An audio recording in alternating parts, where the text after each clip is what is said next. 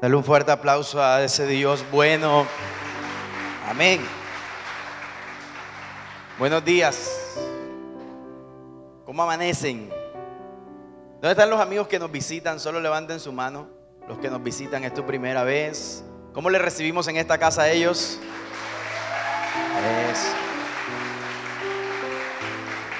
Qué bueno tenerles aquí. Estamos para servirles y de verdad deseamos que puedan disfrutar eh, esta primera experiencia y decirles, eh, usted no necesita que el amigo que lo invitó lo vuelva a invitar. Usted puede venir todas las veces que usted quiera a partir del día de hoy. Así que de verdad, gracias por aceptar esa invitación y yo deseo que Dios nos hable a todos en esta mañana. ¿Cuántos quieren que Dios les hable en esta mañana? Vamos a proclamar nuestra... Eh, confesión de fe en esta mañana y vamos a decir, yo nací para que ellos vean a Dios y disfrutar una vida que, una vida que, hay alguien que esté celebrando esa vida extraordinaria. Amén. El Señor dijo que Él había venido para darnos vida y una vida que en abundancia. Esa palabra abundancia en el original traduce extraordinaria. Y en esta casa creemos que Dios nos ha dado una vida extraordinaria. Amén. Así que en Él confiamos. Sabe, por mucho tiempo, o quizás es la primera vez que vas a escuchar esto, pero digo por mucho tiempo porque hace mucho tiempo se nos ha enseñado que hay dos palabras o dos expresiones que en las relaciones interpersonales no es bueno usar. Y es la palabra nunca y la palabra siempre. Si hay algo que es doloroso y que daña las relaciones interpersonales, es la expresión nunca y siempre. Ejemplo, es que tú nunca eres ordenado. Es que tú siempre llegas tarde. Y son palabras que normalmente no son realidad. Que la persona casi siempre llegue tarde no quiere decir que siempre llegue tarde. Que por lo general no sea ordenado no quiere decir que nunca lo sea. Y normalmente en las relaciones interpersonales usamos mucho la expresión nunca o siempre. Ahí, a ver, ¿cuántos se levantaron esta mañana y dijeron siempre tú? Llegamos a la iglesia tarde por ti siempre, ¿verdad? Entonces le estoy dando un secretico allí, si usted quiere tener buenas relaciones interpersonales, aprenda a eliminar el nunca y el siempre. Y empieza a decirle a su pareja, a su amigo, a su compañero de trabajo o a su jefe, mira, no me gustó lo que pasó, observo que regularmente me estás hablando con un tono de voz inadecuado. Es diferente a decir tú siempre me hablas mal, ¿verdad? La persona se siente juzgada, atacada. Eh, es más, esta mañana me pasó algo de eso, ¿verdad? Porque yo siempre digo que cuando uno va a predicar, uno tiene que vivir primero en la semana lo que va a predicar. Por eso cuando aquí asignan algunos temas así, yo digo, ay Señor, ¿por dónde nos vas a pasar? ¿Verdad? Pero hoy quiero que hagamos un ejercicio de usar una de esas palabras y la vamos a repetir varias veces porque no tiene que ver con relaciones interpersonales, sí tiene que ver con la manera como vemos la vida y es la palabra nunca. Diga conmigo, nunca. Diga, nunca me voy a rendir. Diga conmigo, nunca voy a retroceder. Diga, nunca voy a abandonar el propósito. Diga, nunca voy a dejar de disfrutar mi vida. ¿Cuántos pueden decir, nunca me voy a apartar de Dios? Amén. Así que quiero enseñar bajo el título Retroceder nunca, rendirse jamás. Los más viejitos saben de qué estoy hablando, ¿verdad? Los muchachos de ahora, si usted nunca se ha visto esta película, esta serie de películas, se la recomiendo que se la pueda ver. Es un poquitico las imágenes viejas, pero el mensaje, ¿verdad? Eh, definitivamente todo lo demás es muy bueno. Así que retroceder qué? Rendirse ¿Alguna vez usted se ha sentido con las ganas de dejarlo todo tirado? Levante la mano los que alguna vez se ha sentido con las ganas de dejarlo todo tirado. Actualmente se siente así, no levante la mano porque tiene alguien que lo conoce cerca, pero actualmente se siente así. Es posible que actualmente nos podamos estar sintiendo así. Es posible que en algún momento de la historia de nuestra vida nos hayamos sentido así porque es normal experimentar la frustración, el fracaso y ese tipo de emociones que nos hacen pensar que lo mejor es retroceder y que lo mejor es dejar tirado todo en la vida. Laboralmente, familiarmente, espiritualmente y en cualquier aspecto de nuestra vida, normalmente en algún momento pensamos en dejarlo todo atrás. Pero me encanta lo que dice 2 Corintios capítulo 4, verso 8 al 9, porque el apóstol Pablo se identifica con nuestra realidad cuando dice, por todos lados nos persiguen las dificultades. ¿Ha escuchado usted eh, la expresión de si no estás preso te andan buscando? Bueno, el apóstol Pablo lo dijo más bonito, por todos lados nos presionan qué? las dificultades. ¿Se ha dado cuenta usted que va usted al trabajo y el día no es muy bueno que digamos? Y dificultades por aquí, dificultades por allá. Ese día se te espicha el carro, ese día el transmetro te deja, se te pierde la tarjeta. El, ay, ese día hace más sol que nunca, ¿verdad? Era, se te queda el paraguas, ese día no te echaste bloqueador, mejor dicho, el peinado se te daña, ese día te pisan el dedo gordito, ese día llegas a la casa y los hijos parece que se hizo puesto de acuerdo con el jefe, no hacen ninguna tarea, no cumplieron la rutina, todos despeinados, han peleado, llegas tú y en vez de saludarte lo que hace es que te ponen queja, alguien está vivo. Si usted está vivo, todo eso le ha pasado en la vida. Y siente uno que todo te persigue. Pero no todo lo bueno. Hay momentos en la vida que uno siente que todas las dificultades como que se pusieron de acuerdo para uno. Y, los costeños decimos que estoy salado. ¿Ah? Yo lo que necesito es ir a Puerto Colombia, Santa Verónica y meterme siete veces. Ahí se me sale esta sal, ¿cierto? Y entonces le dice la mujer, es que tú no oras, le dice el marido. Es que viste, porque no fuimos a la iglesia el domingo. Se quiere ir la luz. La pastora me dijo, cuando me pongo esta blusa se va la luz. ¿Alguien que le preste una blusa a la pastora? Cambio, por favor. Ok, dice el apóstol Pablo, por todos lados nos presionan las dificultades. Me encanta esto. Pero no nos... Nada, léalo conmigo. Pero no nos aplastan. Estamos perplejos, no, no se me adelante, no se me adelante. Estamos perplejos. Acá me regreso. Pero no caemos en la desesperación. Somos perseguidos, pero nunca abandonados por Dios. Somos derribados, pero no destruidos.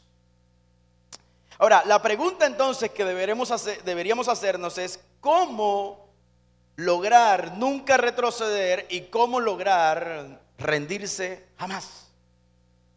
O sea, hoy vamos a aprender acerca de perseverancia, resiliencia. Diga conmigo, perseverancia. Levanta su mano derecha al cielo y diga, Señor, necesito que me ayudes a ser perseverante. Amén. Amén. Ahora, necesitamos entonces para jamás retroceder o nunca retroceder y jamás rendirnos, entender la vida desde dos cosas que son importantes. Y uno es, míreme acá, uno es nuestras circunstancias. Lograr identificar cuáles son nuestras circunstancias y lograr identificar cuáles son nuestras realidades. Porque no es igual las circunstancias a las realidades. Si tú vives de acuerdo a las circunstancias, normalmente te vas a sentir frustrado, afanado, fracasado. Pero si tú aprendes a vivir de acuerdo a las realidades, entonces te vas a sentir fortalecido, lleno de fe y lleno de muchas cosas de parte de Dios. Y este texto que acabamos de leer nos habla de circunstancias y realidades. Por ejemplo, las circunstancias dicen que vivimos por todos lados, presionados por las dificultades. Esas son circunstancias, son reales, no es mentira que vivimos muchas veces presionados por las dificultades económicas y todas las que usted quiera nombrar en esta mañana. Pero nuestra realidad es que dice el apóstol Pablo, pero esas circunstancias a nosotros los hijos de Dios no nos aplasta. Mi circunstancia es que vivimos perseguidos por las dificultades, pero mi realidad es que esas circunstancias no me pueden aplastar porque Dios está conmigo. Y juntamente con la prueba, Dios siempre me dará que la salida. Ahora, dice, sigue diciendo el apóstol Pablo que nuestras circunstancias es que estamos muchas veces perplejos. Ante los desafíos que la vida nos presenta, pero que nuestra realidad es que no caemos en desesperación. ¿Cómo están nuestras circunstancias? Nos hacen estar como perplejos, pero nuestra realidad dice que no caemos en qué? En desesperación. Nuestras circunstancias dicen que somos perseguidos muchas veces, pero nuestra realidad dice que nunca somos abandonados por Dios. ¿Cuáles son nuestras circunstancias? Que muchas veces nos persigue la enfermedad, que muchas veces nos persigue la deuda, que muchas veces nos persigue las dificultades, gente que no le caemos bien, situaciones que parece que nos quisieran perseguir. Y en ese, en ese momento, cuando estamos viviendo las circunstancias, hay un mensaje, cuando nos sentimos perseguidos, es que hay un mensaje que las circunstancias nos quieren dar y es hacernos sentir que hemos sido abandonados por Dios. ¿Hay alguien que alguna vez se ha dicho, ¿y dónde te metiste Dios? O sea, ¿qué fue lo tan malo que yo hice como para sentirme así? Hay alguien que sinceramente dice, yo en algún momento me he sentido abandonado por Dios.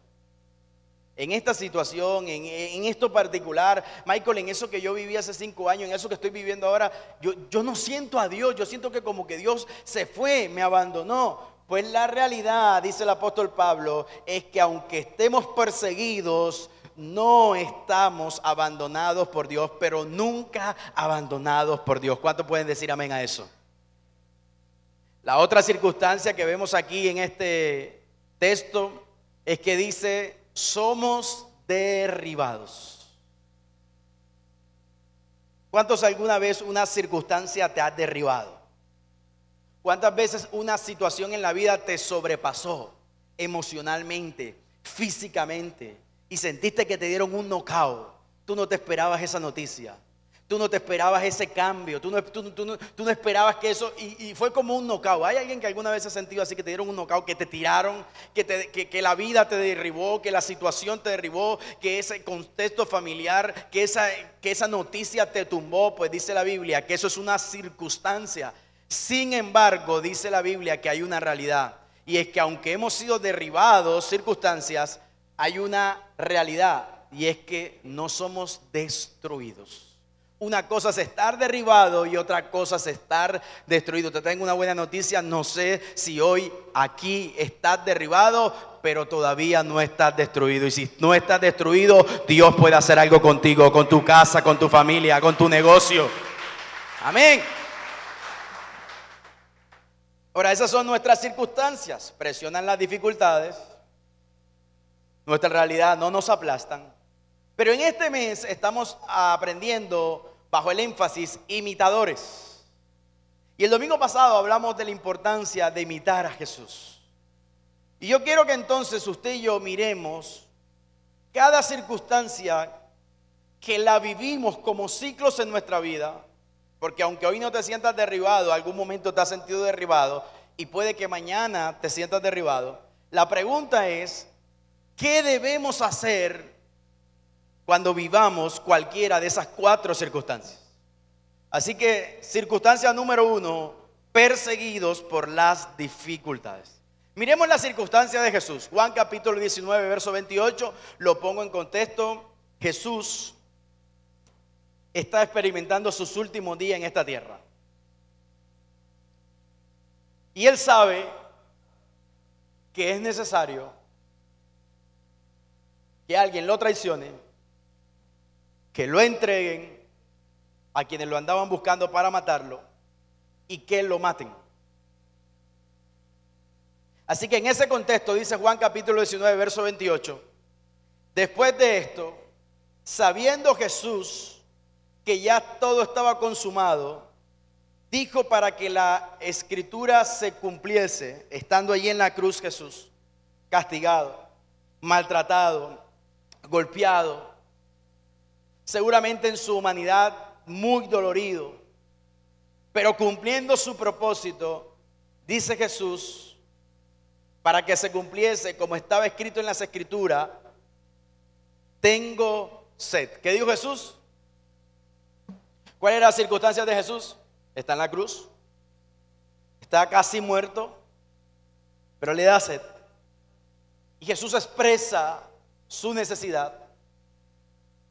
Y esas eran las circunstancias que Jesús estaba viviendo. Ahora, la realidad de Jesús era que su sed no iba a ser saciada de la mejor forma. Su sed natural.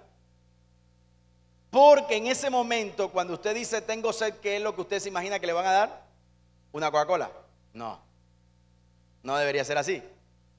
¿Qué es lo que uno espera que le den? Agua.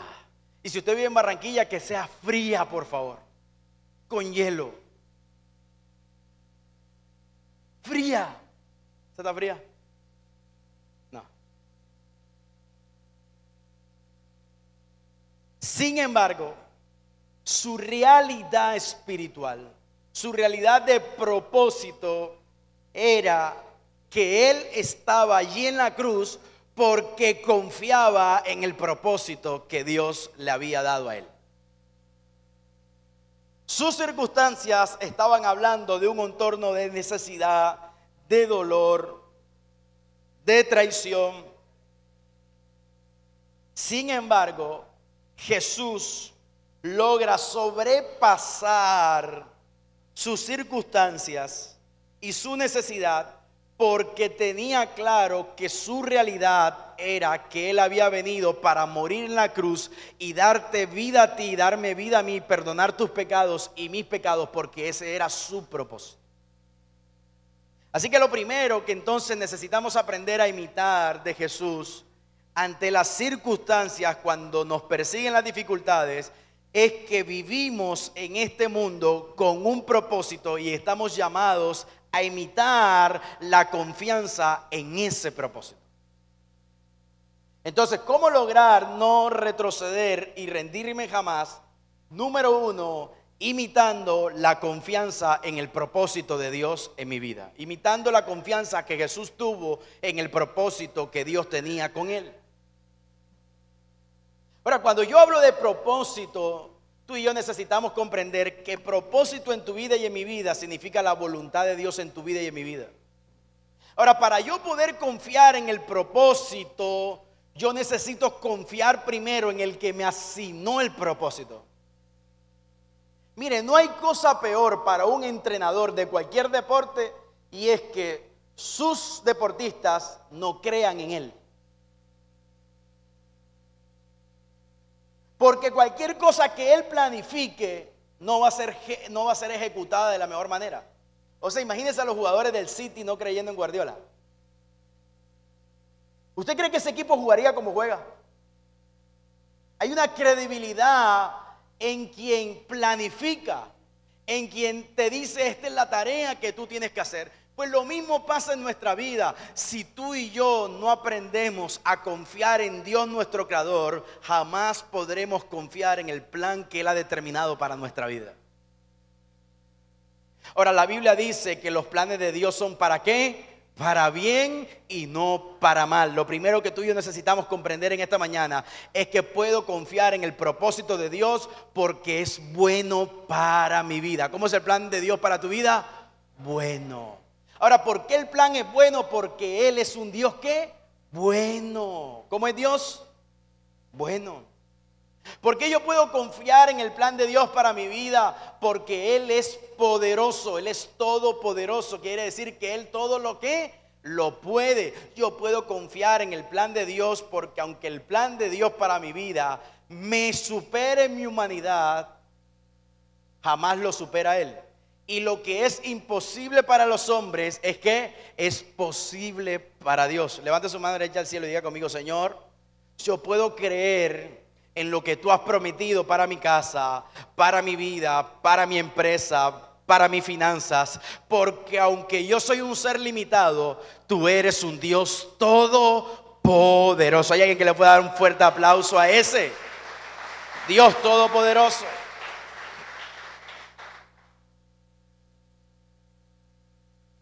Yo puedo imitar. Jesús sabía que su padre era bueno, aunque sus circunstancias no eran buenas. Y es que nuestra confianza es probada ante las dificultades.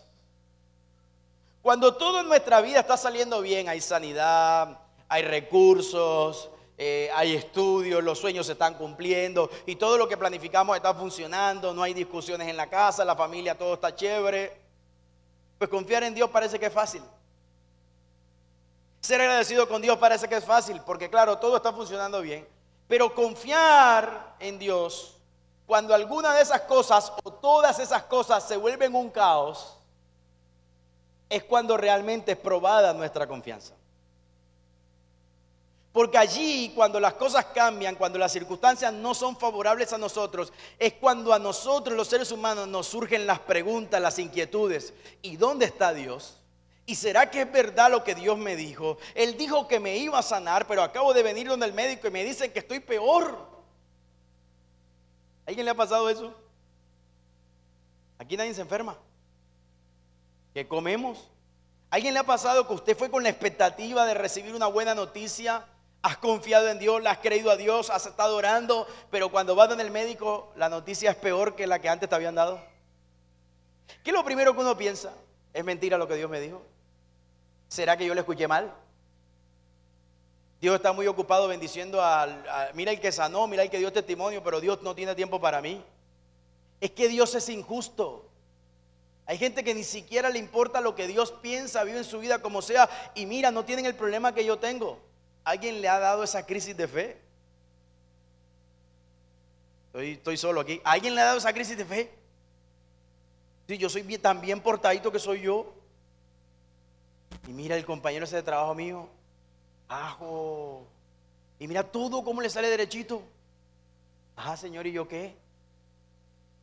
Porque es que allí, en los momentos de circunstancias difíciles, es cuando nuestra fe, nuestro propósito, nuestra confianza en Dios es probada. Me encanta lo que dice Jeremías capítulo 17, verso del 7 al 8. Dice, bendito el hombre que confía en el Señor y pone su confianza en Él. ¿Cómo es ese hombre que confía en el Señor y pone su confianza en Él? Bendito, esa palabra traduce doblemente bendecido, bienaventurado. Será. ¿Cómo será esa persona que confía en el Señor? Será como que un árbol plantado junto al agua que extiende sus raíces hacia la corriente. No teme que llegue el calor. Y bastante que sabemos nosotros de calor por estos días. Y sus hojas están siempre ¿qué? Verdes, así como Margaret que vino hoy de verde. ¿Cómo están esas hojas? ¿Cuántos quieren que su vida sea así resplandeciente? ¿Cuántos quieren que, que, tu árbol de vida tenga ese, ese verde que solo produce Dios? Amén. Dice, en época de sequía no se angustia. ¿Qué pasa en época de sequía? Y nunca deja de dar, ¿qué? Fruto. Nunca deja de dar fruto.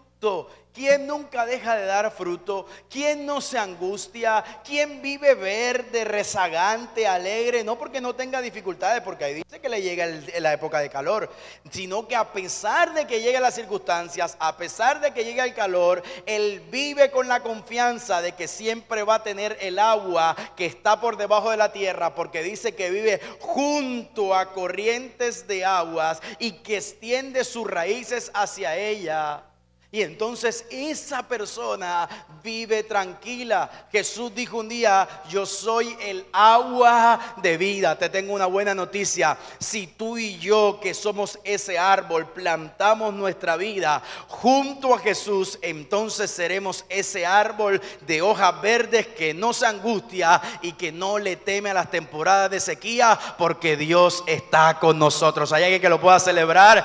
Vivo confiado en mi propósito porque Dios está conmigo. Amén. La segunda circunstancia que yo veo aquí en el texto que acabamos de leer, en 2 Corintios, es que estamos perplejos. O sea, situaciones que nos sorprenden, nos toman de repente. Y no situaciones buenas. Porque que, que usted le llegue un mensajito ahora, a su cuenta fue consignada 100 millones de pesos no te deja perplejo de manera negativa. Es más, más de uno se sale de la prédica para sacarlo rápido, por si acaso se equivocaron. Que te llegue la respuesta que hace años estás esperando a ese proceso. Ay, ay, ay, alguien Dios le está hablando.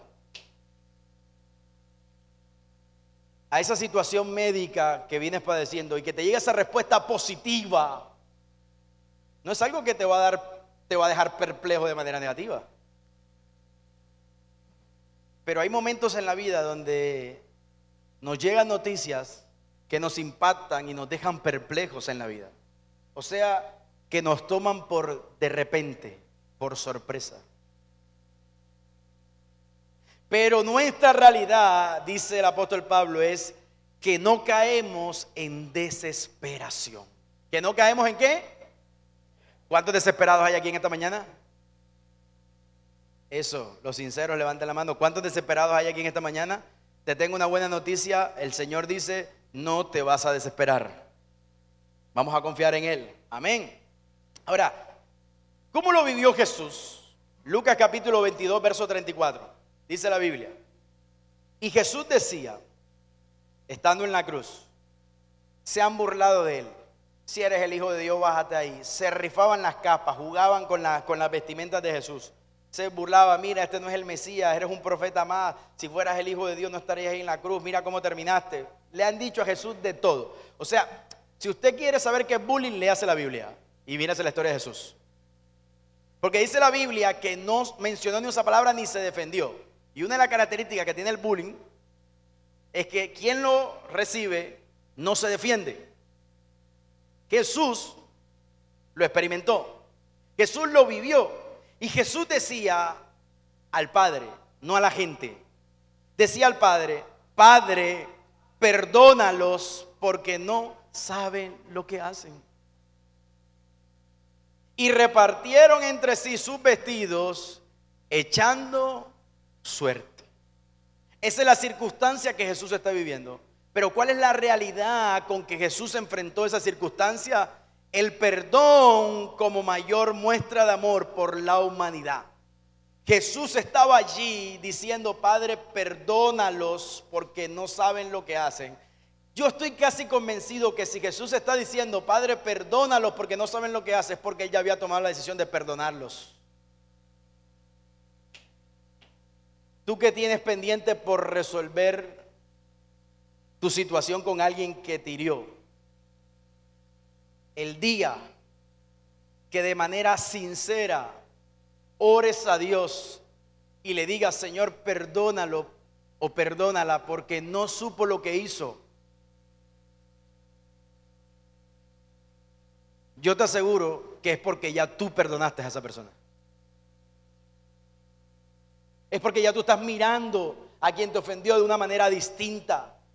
Lo segundo que yo veo aquí que necesitamos nosotros para no rendirnos y renunciar jamás es aprender a imitar de Jesús el perdón. Por ahí siempre nos han dicho que perdonar siempre lo vamos a necesitar en la vida. Lo que yo todavía no he comprendido es por qué no lo hacemos. Y me incluyo, no lo hacemos. No sabemos la teoría, pero nos falta mucha qué? Ahora, no lo hacemos porque no es fácil perdonar. Porque parece ser que no es humano perdonar. A nosotros los seres humanos nos encanta aferrarnos al dolor y creemos que la manera de sanar o de calmar ese dolor es a través de la venganza. Pero la Biblia dice que perdonemos. Por eso me encanta lo que dice Mateo capítulo 5, verso 43. Jesús les dijo, ustedes también han oído que se dijo, ama a tus semejantes, pero odia a tus enemigos. ¿Qué habían escuchado ellos? Que a los semejantes hay que qué? A la gente que chévere contigo, Pili, que hay que hacerla, ser chévere con ellos. A la gente que te quiere, que hay que hacer con ellos, quererlos. Y a los que no te quieren. Y a los que no son chéveres, pues no ser chévere con ellos. Eso es lo que la gente había aprendido. Eso es lo que nuestra cultura enseña. No seas bobo, ¿a ti qué te pasa? Ojo por ojo, diente por diente. El que la hace, ¿qué? La paga. Se la merece. Así pensamos nosotros los seres humanos. Pero aparece Jesús, que es a quien nosotros imitamos y nos pone la vara alta. Y dice, pero yo les digo, ¿qué nos dice Jesús? Amen a sus enemigos. Espera, espera, espera. ¿Cómo así que tú me estás diciendo que No, no, yo no te estoy diciendo que ames a tu enemigo. La Biblia nos está diciendo a todos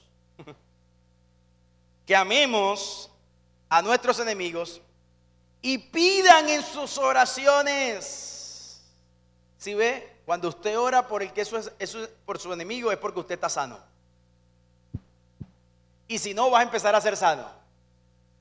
Cuando yo bendigo al que me ofendió, yo estoy soltando mi dolor, mi rabia. Cuando yo bendigo y le pido al Señor que le vaya bien, que te vaya, eso sí lejos, pero que te vaya bien. Sí, porque hay gente que a veces no quiere cambiar y tú no la puedes tener cerca. Perdón no significa reconciliación.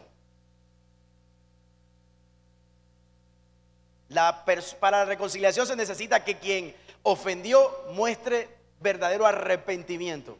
Y eso no depende de nosotros lastimosamente. A veces uno quisiera, ¿verdad? Abrazar el perdón no solamente, sino la reconciliación. Pero no depende solo de una de las partes. Debe haber arrepentimiento.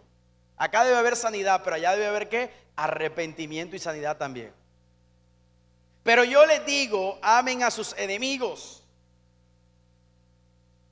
¿Tiene usted algún enemigo? Mire, cuando yo leí amen a sus enemigos, usted se le vino el nombre de esa persona enseguida a la mente. Es más, la imagen. Mira, a más de uno le cambió el rostro. O sea, me dejaron de ver a mí y vieron a esa persona que les ha hecho daño. A esa que le huele la piedra.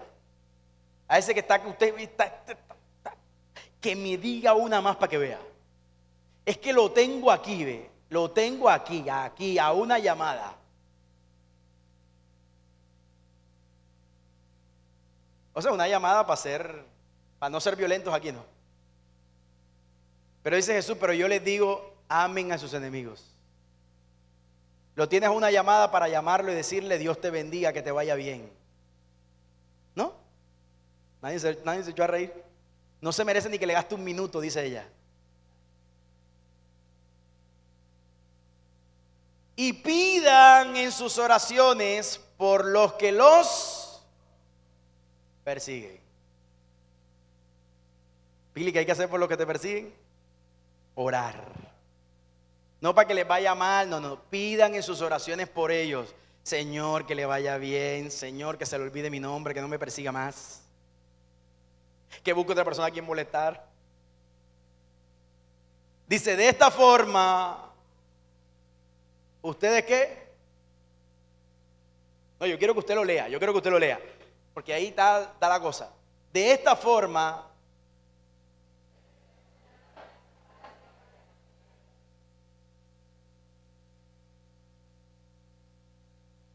¿Por qué te rasca la cabeza, Peña? Está dura. El Señor dice que si queremos parecer sus hijos o si queremos ser sus hijos, necesitamos imitar eso que Jesús hizo. Jesús tiene debajo de la cruz a los que los maltrataban, a los que lo perseguían, a los que se burlaban de él. Y su ejemplo para nosotros no fue que caiga fuego del cielo y los mate, Deja que me baje de la cruz para que vea que me las pagas. Voy a lograr graduarme para restregártelo en la cara. La respuesta de Jesús fue, Padre, por favor, perdónalos. Ellos no saben lo que hacen. La expresión ellos no saben lo que hacen les quita a quienes estaban atacando a Jesús toda culpa toda responsabilidad. O sea, Jesús lo está declarando inocente. Es como cuando a mí me ofenden, Pipo que me ofendió esta mañana, no mentira, pero Pipo que me ofendió, estoy poniendo un ejemplo, cuando yo voy a la oración y le digo al Señor, Señor, perdona a Pipo porque él no sabía lo que hacía. ¿Yo qué estoy haciendo? Diciendo ahí lo que Pipo hizo, no lo hizo con intención. Él no sabe.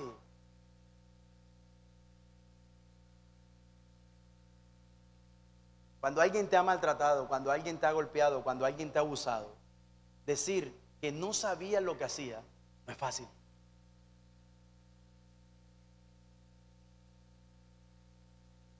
Cuando la agresión o la ofensa ha sido sistemática, decir, él no sabía lo que hacía, no es fácil.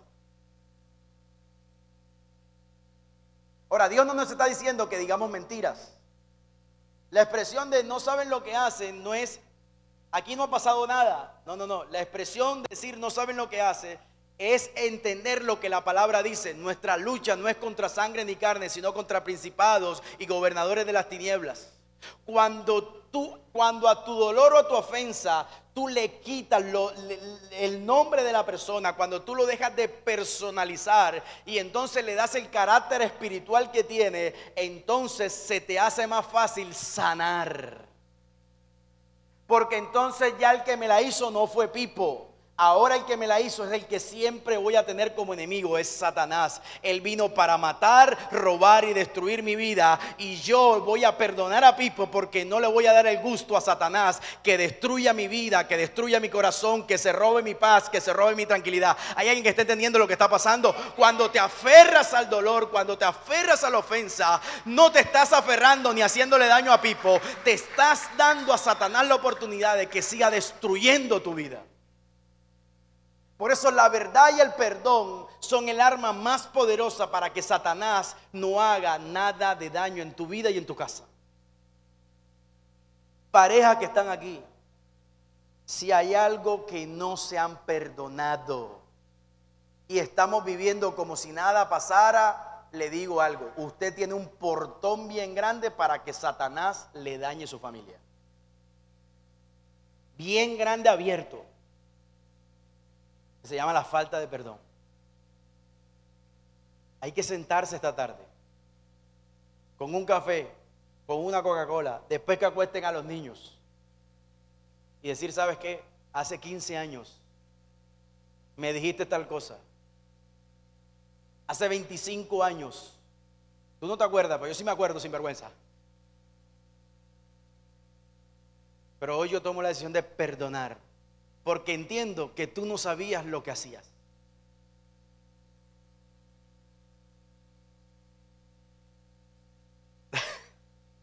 ¿Está complicada la cosa? Pero eso es lo que dice la Biblia. Mire, sinceramente, mi humanidad quisiera enseñar otra cosa. Porque eso también me cuesta a mí. Pero yo también lo tengo que hacer. Porque a mí también me han perseguido en la vida. A mí también me han herido en la vida. Pero yo no estoy aquí para hablar de mis experiencias. Yo estoy aquí para enseñarte la palabra. Pero yo les digo, amen a sus enemigos y pidan en sus oraciones por los que los persiguen.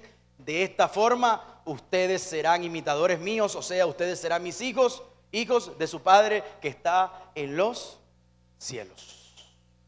¿Alguien que diga amén? Ahora alguien que levante la mano al cielo. Diga, Señor, de verdad te necesito. Yo no puedo hacer esto en mis fuerzas. Yo no tengo esta capacidad. Me va a doler tener que volver a hablar de eso. Me va a doler tener que abrir el baúl de los recuerdos dolorosos.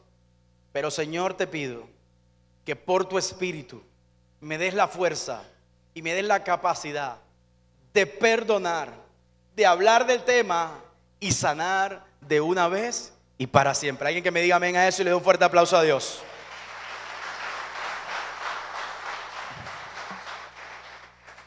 La tercera expresión que aparece aquí, para que terminemos, es circunstancia perseguidos. Situaciones donde somos criticados y juzgados. Y usted y yo sí que hemos sido perseguidos desde pequeñitos. ¿Hay alguien alguna vez su mamá o su papá lo juzgaron? Ellos querían que usted fuera médico y usted quería ser futbolista. ¿Eso qué es? ¿No te gusta el estudio? ¿Te sentiste qué? Jugado.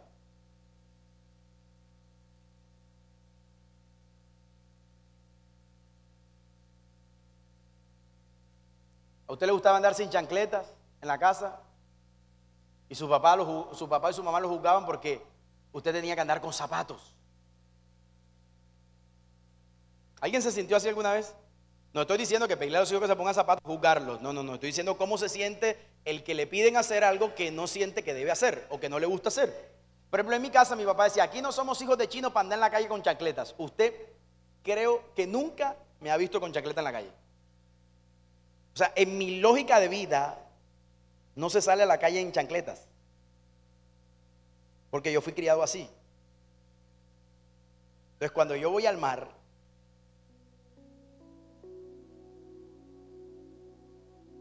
gloria a Dios porque aparecieron los cross que me hacen sentir que tengo puesto unos zapatos. Porque si mi papá llegaba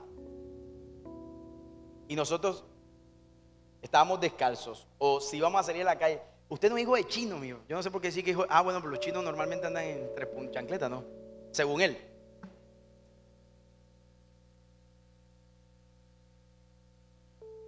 Pero eso que parece una bobada, cámbielo por la situación suya.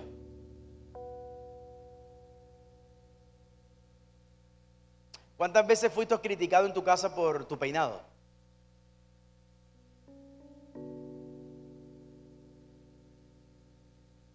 ¿Cuántas veces fuiste criticado en tu casa por tu estilo de vestir?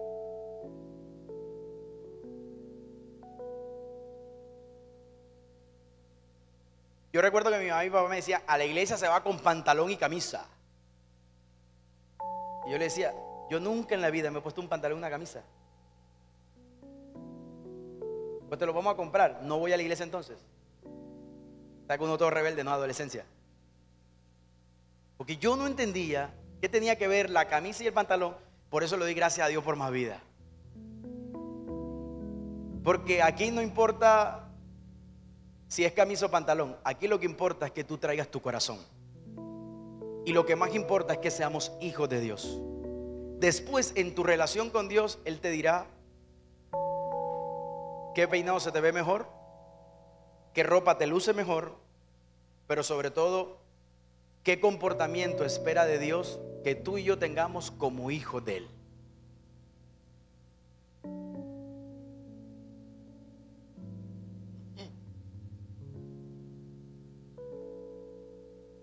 ¿Cuántas veces te has sentido en tu trabajo perseguido, juzgado?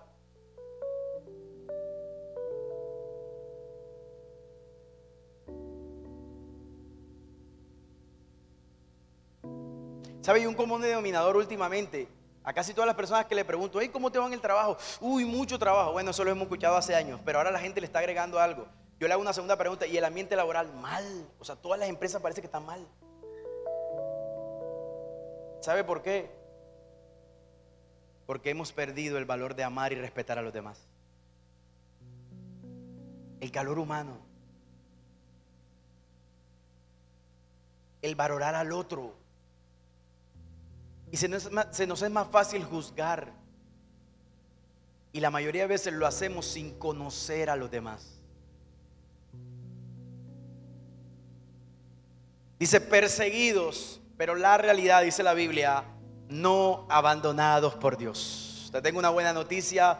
El mundo te ha puesto etiquetas, el mundo te ha mirado de una manera que quizás no te agrada, te ha sentido perseguido, rechazado, abandonado. No sé cuál de las situaciones te ha pasado, pero lo que yo sí te quiero decir es que Dios jamás te ha abandonado. La Biblia dice que Jesús un día dijo, vaya y hagan discípulos y yo estaré con ustedes todos los días. ¿Hasta qué? Hasta el fin del mundo. Hay un Dios que no te va a soltar, hay un Dios que jamás te va a abandonar, hay un Dios que es fiel a su amor y a sus promesas sobre tu vida. Aunque padre y madre te dejaren, dice la Biblia, con todo el Señor nos va a recoger y abrazar.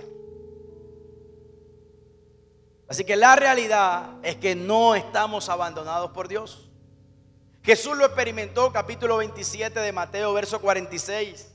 A eso de las 3 de la tarde, Jesús estando ahí en la cruz, la hora del sacrificio, 3 de la tarde, un viernes, Jesús clamó en voz alta fuerte y dijo, Padre, Dios mío, Dios mío, perdón, ¿por qué me has abandonado?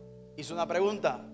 Dios mío, Dios mío, ¿por qué me has abandonado? ¿Cuáles son las circunstancias de Jesús? Lo mismo que tú y yo hemos sentido muchas veces en nosotros y es preguntarle a Dios, ¿dónde te metiste? ¿Dónde estabas tú el día que me pasó eso? ¿Dónde estabas tú? ¿Por qué permites que estas cosas pasen en el mundo? ¿Hay alguien que alguna vez ha cuestionado a Dios? ¿Por qué permites que estas cosas pasen en el mundo? Es una manera de decirle a Dios, Dios, Dios, Dios, ¿dónde estás tú? Por favor, ¿dónde estás? Cuando se pierde un embarazo, cuando un hijo pequeño muere, ¿dónde estás tú? En mi casa hicimos esa pregunta hace años. ¿Dónde estás tú? Cuando mamá murió de cáncer, viendo yo a Dios sanar a muchas personas, ¿dónde estás tú? Cuando al mes que te casas te da una parálisis facial, tú le dices a Dios, ¿y dónde estás tú? Y seis meses después te repite otra vez, ¿dónde estás tú?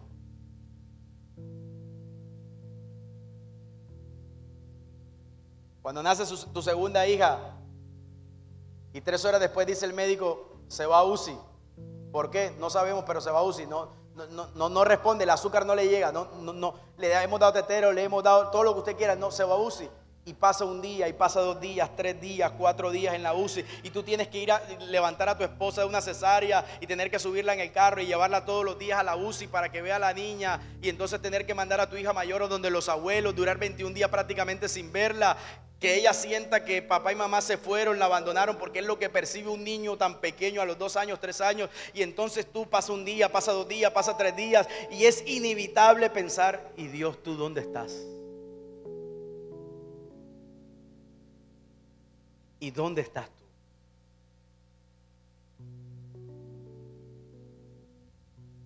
Jesús dijo, ¿por qué me has abandonado?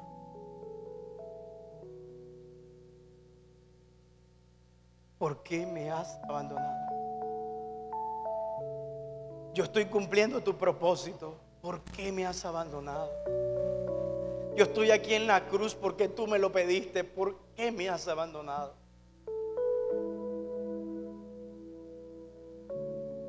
Yo he tratado de ser tu discípulo, Señor. ¿Por qué me has abandonado? ¿Hay alguien que se ha sentido así? Jesús se sintió así. Eran sus circunstancias.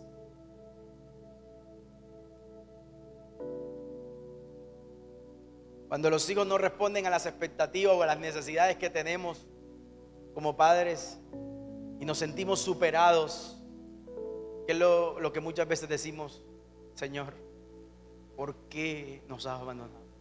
¿Qué más hago conmigo? ¿Qué más hago?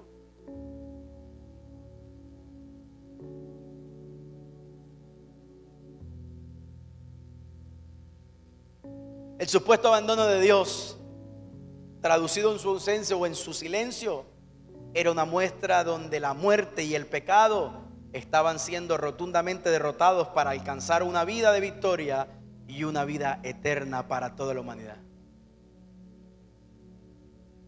Las circunstancias de Jesús le llevaron a hacer una pregunta. ¿Dónde estás, Dios? Pero la realidad que Jesús estaba viviendo era que el silencio de Dios y la aparente ausencia de Dios estaba permitiendo que Jesús cargara el pecado de la humanidad, tu pecado y mi pecado, para que Él entonces, haciéndose maldito, tú y yo hoy seamos bendecidos. Hay alguien que lo pueda celebrar. La realidad era que Dios no lo estaba abandonando. La realidad era que Jesús estaba transformando la humanidad. Por eso lo tercero que necesitamos aprender en mitad de Jesús es su intimidad con el Padre. Jesús oraba en las mañanas, Jesús oraba en la madrugada, Jesús oraba cuando terminaba de trabajar. Jesús decía, yo no vine a hacer nada diferente a lo que el Padre me envió. Mis palabras son las palabras del que me envió. La gente no comprendía, pero había un ejemplo. ¿Quieres nunca retroceder, rendirte jamás? necesitamos imitar la conexión que Jesús tenía con su Padre.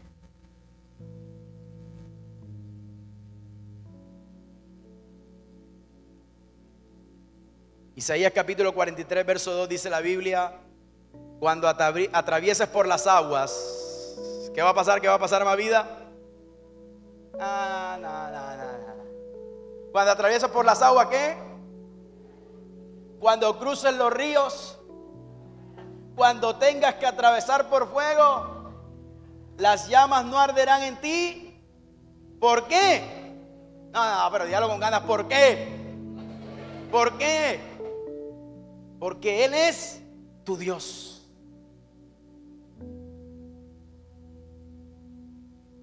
¿Sabes por qué no vas a abandonar tu proceso? ¿Sabes por qué no vas a abandonar tu crisis? ¿Sabes por qué no vas a dejar tirado lo que Dios ha puesto en tu mano? Porque cuando pases por las aguas, Él prometió estar con nosotros. Yo no sé si las aguas que hoy golpean tu vida están bajitas, están al tobillo, están a la rodilla, o ya sientes que está en el cuello, ya sientes que te superó. Lo que yo sí te puedo decir, no importa si el agua es poquito o es mucho, Dios dijo que estaría con nosotros. Y yo le creo a Él. ¿Tú le crees a Él? ¿Tú le crees a Él? Ahora me encanta. Cuando cruces los ríos, no te ahogarás. Cuando tengas que atravesar por el fuego de la vida. ¿Hay alguien que ha sentido que alguna vez la vida te está quemando? Y no por el calor de Barranquilla. Hay momentos donde uno siente literal que la vida te está quemando. Que todo está en llamas. Hombre en llamas. ¿Se acuerdan de la película Hombre en llamas? Así sentimos a veces que en la, vida se incendia todo.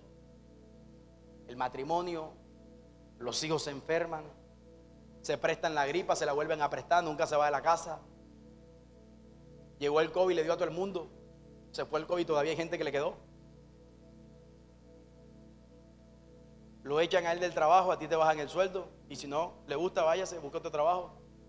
Y uno siente que todo se puso en. El carro se vara, nunca se había varado, se vara esos días. Y te acaba de mudar para un sector donde no pasan buses.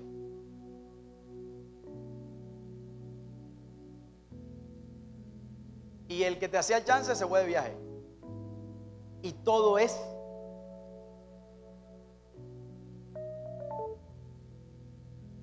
Y uno dice, yo para qué me hice ingeniero, yo tenía que ser como bombero, ¿no? Son esos momentos donde uno dice, trágame tierra y no me vuelvas a traer más.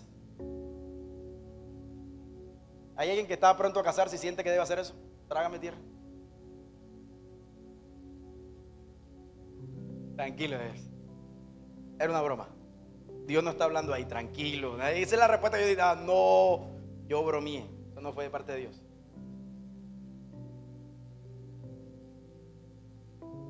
Pero ¿qué tal si a ese momento difícil que estás viviendo le agregas la siguiente parte, después del punto y coma, dice, las llamas no arderán en ti. Alguien me diga amén a eso. Las llamas no arderán en ti. ¿Por qué? Ah, porque yo soy Michael Insinares. Porque en la empresa nadie como yo.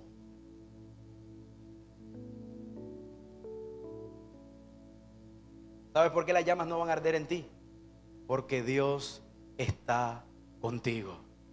Porque Él es nuestro Señor, Él es nuestro qué? Nuestro Dios. Y lo último, imita la perseverancia de Jesús.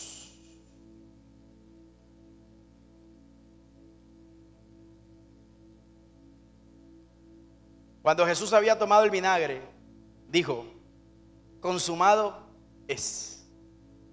Y habiendo inclinado la cabeza, entregó el espíritu. Para el mundo judío, Jesús había sido derribado. ¿Se acuerda? Derribado, pero no destruido. Tal vez había perdido la batalla, pero no la guerra. Míreme acá, míreme acá. Hay momentos donde se pierden batallas. Pero si estás vivo, es porque todavía la guerra no se ha acabado. Hello. Pero lo que ellos no sabían era que había Jesús, a través de perdido una batalla, había ganado qué? La guerra. Porque perder una batalla no es perder la guerra. A veces tienes que perder la batalla como Jesús precisamente para ganar la guerra. O sea, perder para ganar.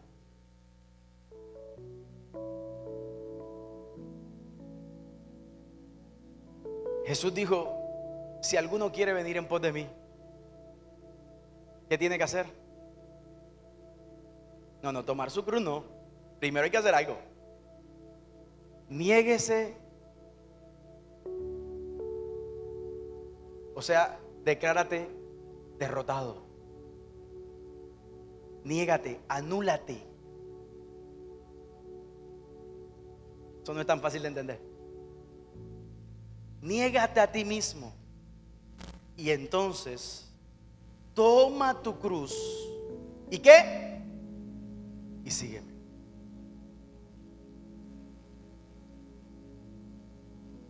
Lo cuarto, si no quieres rendirte, retroceder nunca, rendirte jamás, es imitar la perseverancia de Jesús.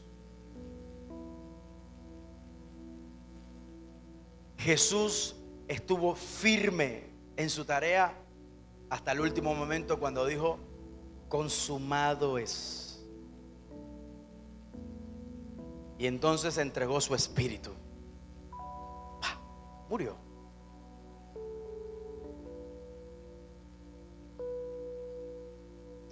Pero todo el trayecto cayó, perdonó, se conectó con el Padre, confió en el propósito que Dios tenía con él. Y al final, dice la Biblia, y entonces a ese Jesús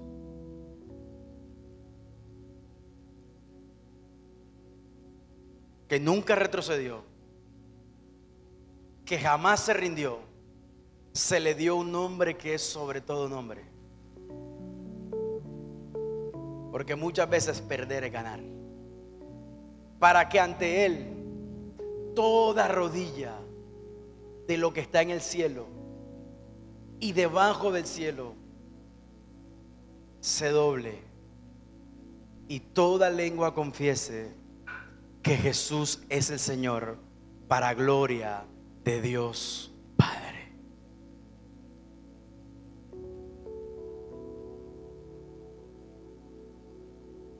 Derribados, pero no destruidos.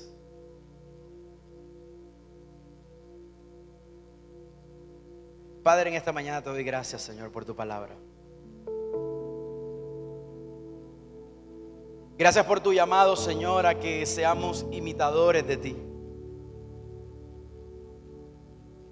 Que entendamos que quien pone la mano en el arado y mira hacia atrás no es digno de ser llamado tu discípulo.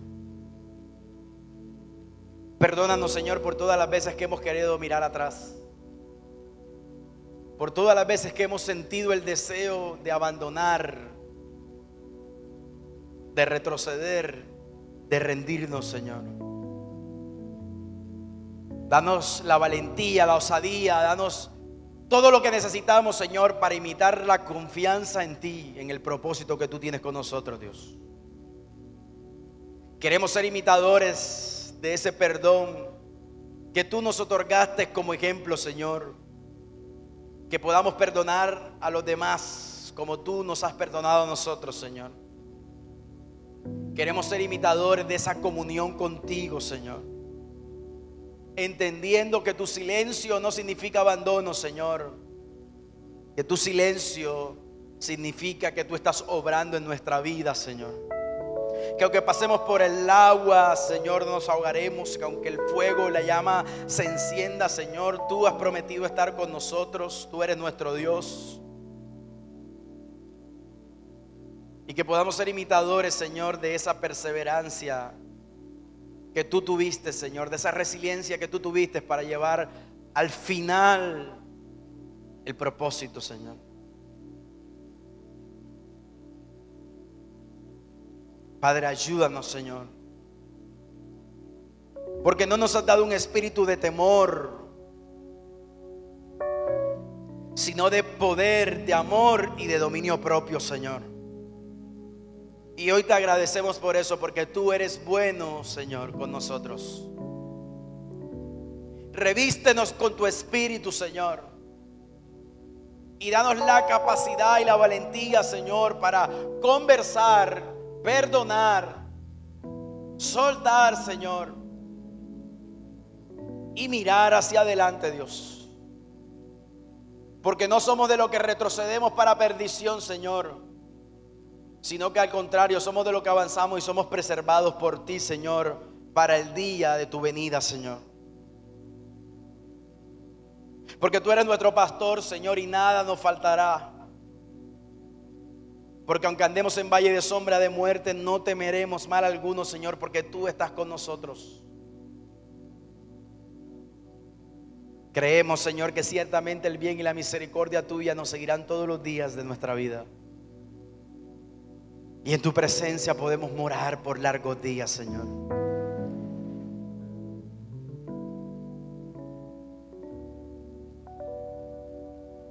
Levantaremos nuestros ojos a los montes. ¿Y de dónde entonces vendrá nuestro socorro? Pues nuestro socorro viene de ti, Señor. Hiciste el cielo y la tierra. De ti que eres nuestro Dios que no duerme. Tú no descansas, tú trabajas a favor de nosotros, Señor. Jesús, tú eres mi luz y mi salvación y entonces ¿de quién temeré? Señor, tú eres la fortaleza de mi vida, no tengo de qué atemorizarme. Cuando se juntaron tus mis enemigos en contra mía, tú los esparciste, Señor. Porque tú eres mi castillo fuerte, mi roca, mi libertador, Señor.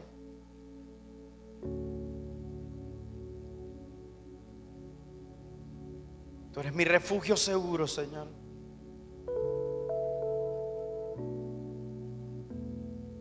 Tú eres mi estandarte. Tú eres mi sanador. Tú eres mi Padre, pero también eres mi Dios. Levanta tu mano al cielo y dile, Señor, te doy gracias.